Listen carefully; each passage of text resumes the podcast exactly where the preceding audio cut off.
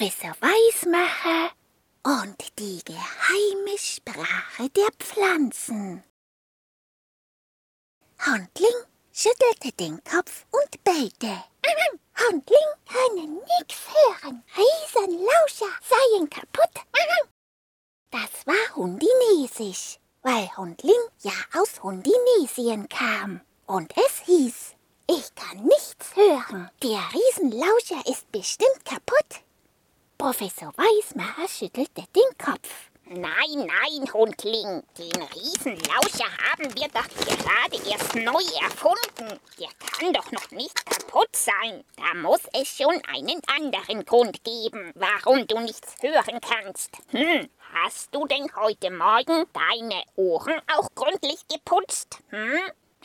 Ja, wow.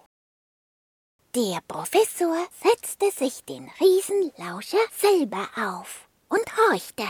Wollen wir einmal hören? Aber so sehr er auch horchte, man hörte nur das Gras wachsen, sonst nichts. Hm, Hundling, also kaputt ist der Riesenlauscher nicht. Sonst würde man ja das Gras nicht wachsen hören, nicht wahr? Wie der Professor noch überlegte, bellte sein Assistent Hundling. Hundling haben gute Idee. Dann flüsterte er dem Professor etwas ins Ohr. Der nickte und Hundling flitzte davon. Der Professor machte es sich mit dem Riesenlauscher auf dem Kopf neben den Tomatenstauden bequem und wartete.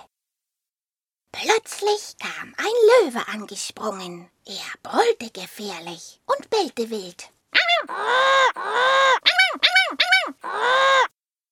Der Professor schüttelte den Kopf. Du kannst aufhören, Hundling. Die Tomatenstauden äh, sind kein bisschen erschrocken. Oder, äh, oder sie fürchten sich nicht vor Löwen, äh, nicht wahr?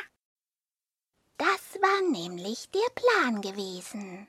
Hundling hatte sich als Löwe verkleidet.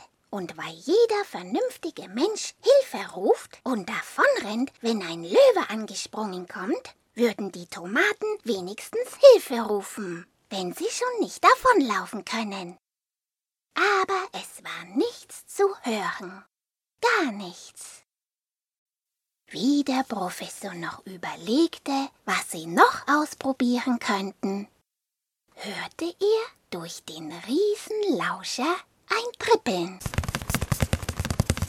Kurz darauf tauchten ein paar Blattläuse auf und machten sich über die Tomatenblätter her. Hundling schnüffelte und bellte aufgeregt. Hundling, Hundling, können Liechen anderles von Tomate? Das hieß, die Tomate riecht plötzlich ganz anders.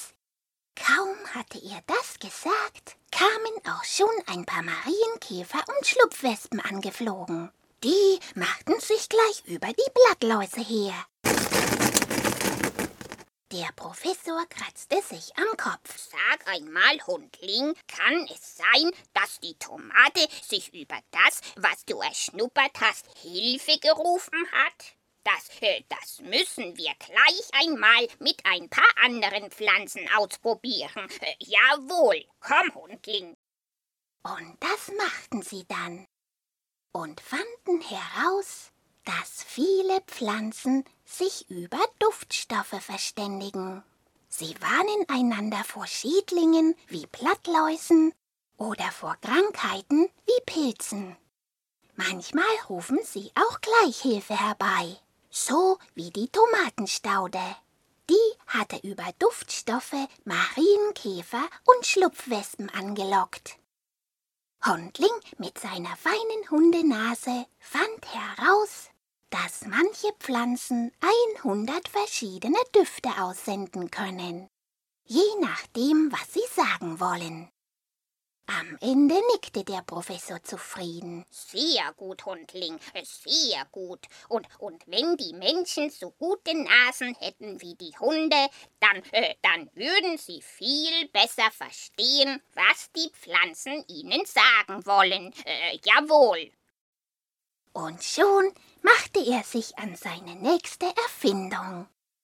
Das war dann der Pflanzenduftdolmetschomat. Er übersetzte alles, was die Pflanzen mit ihren Düften sagten, direkt in die Sprache der Menschen. Was die dann zu hören bekamen? Nun, das ist wieder eine andere Geschichte.